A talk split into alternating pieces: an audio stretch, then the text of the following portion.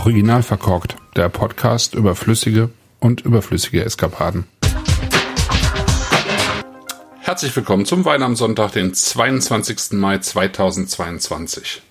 Es geht um den 2021er Viaria aus dem Weingut Il Mortellito aus Sizilien.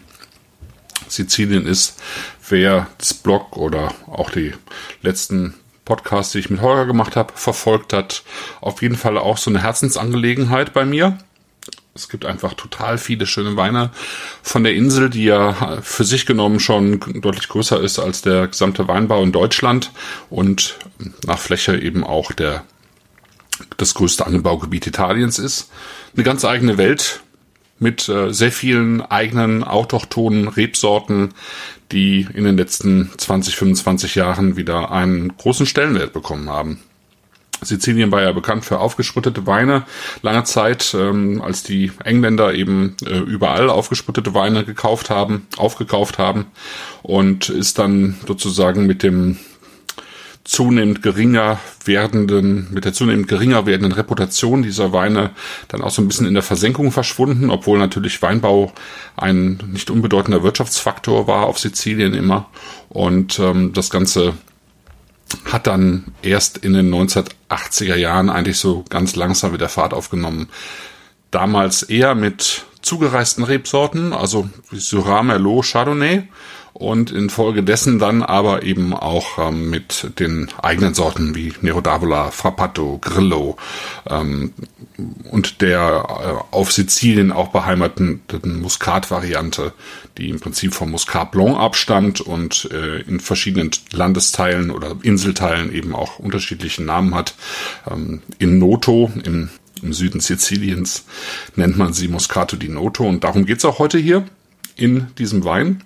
Der Wein stammt eben vom Weingut Mortellito und äh, das hat Dario Serentino vor einigen Jahren gegründet.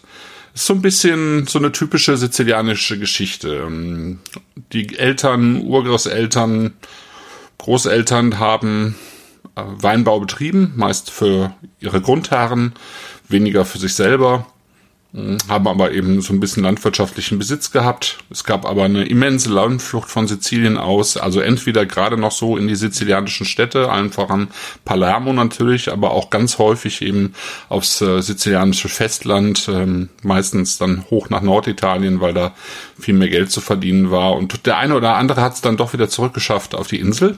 Äh, Dario Sarentino ist ähm, äh, nicht, nicht wirklich äh, äh weit weg ähm, der war eher in Palermo und ist dann aber, hat sich dann irgendwann gedacht, irgendwie muss ich wieder zurück zum Land. Genug vom Stadtleben gehabt und ähm, hat zusammen mit äh, Valentina, Melina und Mario Freunden das Weingut gegründet und bewirtschaftet es heute. Er äh, hat angefangen eben mit den zwei Hektar, die äh, seine Familie hinterlassen hat, mit ein paar ähm, Olivenhainen und ähm, Weinbergen und Mandelbäumen. All das eben unten im Süden Siziliens, ähm, sozusagen ähm, dann kurz, kurz vor der Küste. Mittlerweile sind es 23 Hektar, um die er sich kümmert und die ähm, alle biologisch zertifiziert bewirtschaftet sind. Und er setzt eben voll auf die dort üblichen Rebsorten. Das sind Nero d'Avola und Frappato im, ähm, äh, für den roten Bereich und eben Grillo und Moscato vor allen Dingen für den äh, Weißweinbereich. Ja. Und ähm, daraus entstehen eben die typischen Weine dieser, dieser Ecke. Hm, früher waren es normalerweise oder ganz häufig gemischte Sätze. Und einen solchen gemischten Satz hat er eben auch im Programm, aber eben auch ähm, einen Wein, der zwar nicht Cerasolo di Vittoria heißt, wie äh, die Weine, die meist aus Nero d'Avola und Frappato als Cuvée entstehen, aber eben eine solche Cuvée hat er im Programm, eine weiße Cuvée und dann eben auch diesen reinsortigen Muscato di Noto, um den es hier geht. Alles, was er macht, wird auch im klassischen Albarello-System erzeugt. Also die Weinberge basieren sozusagen auf Buschreben, ja, nicht wie bei uns eben im Drahtrahmen erzogen, äh, auch nicht am, am Einzelstock erzogen, sondern wirklich als ähm, relativ klein stehende Buschreben, die man dort eben Albarello nennt. Und ähm, das, was er im Weinberg eben anfängt mit sehr viel Weinbergspflege, mit biologischer Pflege, setzt er eben im Keller dann eben auch um mit natürlich mit einer spontanen Gärung, äh, mit den Hefen aus dem Weinberg. Und ähm, für ihn einen wichtigen Verzicht auf äh, Holzfässer im Keller. Ähm, also zumindest keine, keine Holzfässer, die irgendeine Form von Geschmack abgeben. Also er will eine, eine sehr pure Frucht eigentlich haben und äh, auf der einen Seite unkomplizierte Weine erzeugen, die aber auf der anderen Seite einfach trotzdem eine Tiefe und Komplexität und Dichte haben. Und genau das finde ich äh, hier im Viaria. Ich war, also ich habe mich so ein bisschen schwer getan, äh, mich ähm, zu entscheiden zwischen den Weinen, die er macht. Ich habe die vor ein paar Jahren mal probiert und ähm, fand die sehr schön und ähm, ja, finde es wunderbar, dass es die jetzt in Deutschland gibt. Ich habe mich jetzt eben für diesen Muscat, Muscato di Noto entschieden, weil ich einfach total gerne trockenen Muscatella mag. Ja?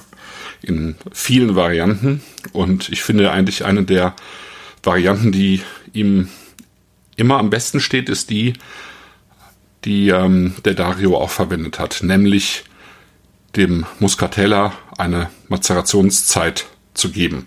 Ja?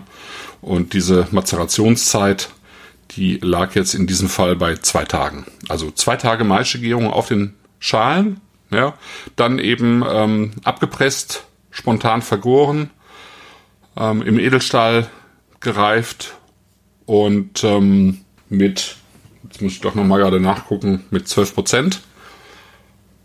Alkohol ist es ähm, ein super schöner frischer Wein ich frage mich immer wieder so ein bisschen, wie das, wie das eigentlich funktioniert da, weil das ist ja schon ziemlich, also es kann brüllend heiß sein im Sommer.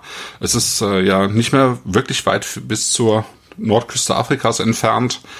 Ähm, die Weinberge liegen jetzt auch nicht hoch, die liegen ehrlich gesagt auf äh, 30 Meter. Ja, aber es gibt, äh, gibt Kalksteinböden. Äh, in diesem Fall sind die Rebstöcke auch noch jung, sind, sind fünf Jahre alt. Das heißt, äh, das sind jetzt auch noch nicht so die äh, tiefwurzelnden Rebstöcke. Und trotzdem äh, kriegt das ja eben hin, einen super schönen, äh, frischen, saftigen äh, und eben verleihsweise einfach auch leichten Wein zu erzeugen, der erst kurz vor Schluss dann vor der Abfüllung so 30 Milligramm Schwefel bekommt. Und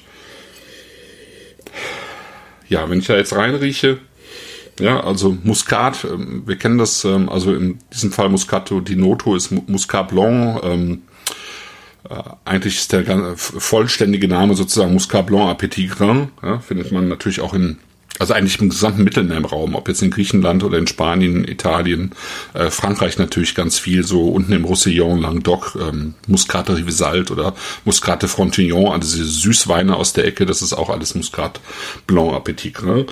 Und ähm, hier aber eben hier aber eben trocken ausgebaut und ich finde den, den Duft schon eigentlich total betörend. Das ist so.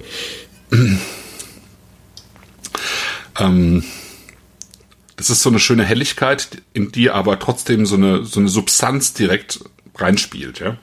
Also man hat auf der einen Seite eben diese, diese Muskatnoten, so, so diesen, ähm, ja, diesen Hauch von, von Rose mit drin. Man erwartet eigentlich unwillkürlich so ein bisschen so einen süßen Wein, weil, ähm, ja, also zumindest ich, aber ich glaube viele andere im Prinzip auch eher mit süßeren Muscatella-Varianten aufgewachsen sind, äh, sozialisiert wurden sozusagen.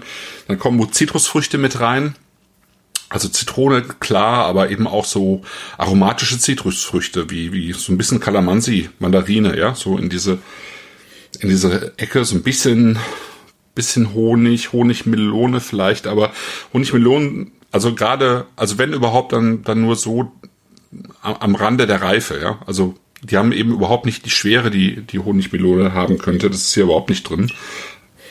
Ähm, aber ich finde, da ist, da ist Apfel mit drin, da ist äh, ähm, Orangenschale mit drin, da ist auch so ein bisschen was von so ein bisschen was von tropischer Frucht mit drin, aber nicht, aber wirklich dezent, ja, nicht, ähm, nicht, äh, dass es die anderen irgendwie überlagern würde. Und und dann finde ich, hat man in der Nase auch schon so eine so eine leichte Salzigkeit und dann eben ja von der Orangenschale vielleicht so diese leichte erfrischende Bitternote noch mit drin.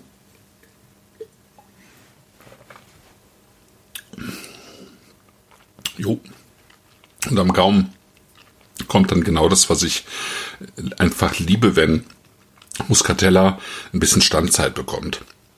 Das behält die Frische. Das ist ähm, frisch, salzig, lebendig. Aber durch die Standzeit kommt eben eine auch so eine Festigkeit an den Gaumen, da ist äh, das Grip dabei, da ist ein bisschen Widerstand am Gaumen, da hat man was zu beißen, ja. Also das ist ja noch nicht richtig Gerbstoff, aber das geht halt so in die Richtung. Das hat, hat so diese Ansätze davon, eine gewisse, ein gewisses Tannin zu haben.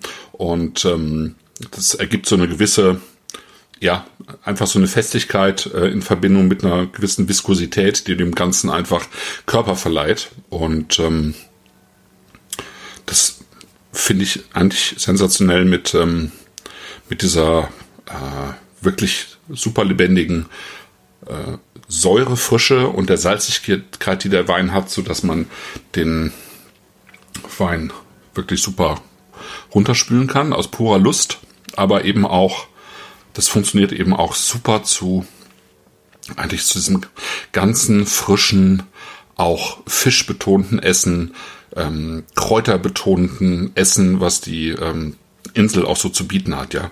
Also wenn ich hier daran denke, irgendwie Fenchel auf dem Grill zu braten, Fenchelsalat mit Orangen, äh, Pasta mit ähm, eingelegten Sardinen oder sowas, funktioniert total super. Kostet, wenn ich mich nicht irre, 16 Euro, ist jeden Euro wert und ja, das macht einfach großen Spaß. Meine Weine am Sonntag, wie immer hoffe ich, dass ihr einen guten Wein im Glas habt. Ich wünsche euch viel Spaß und tschüss.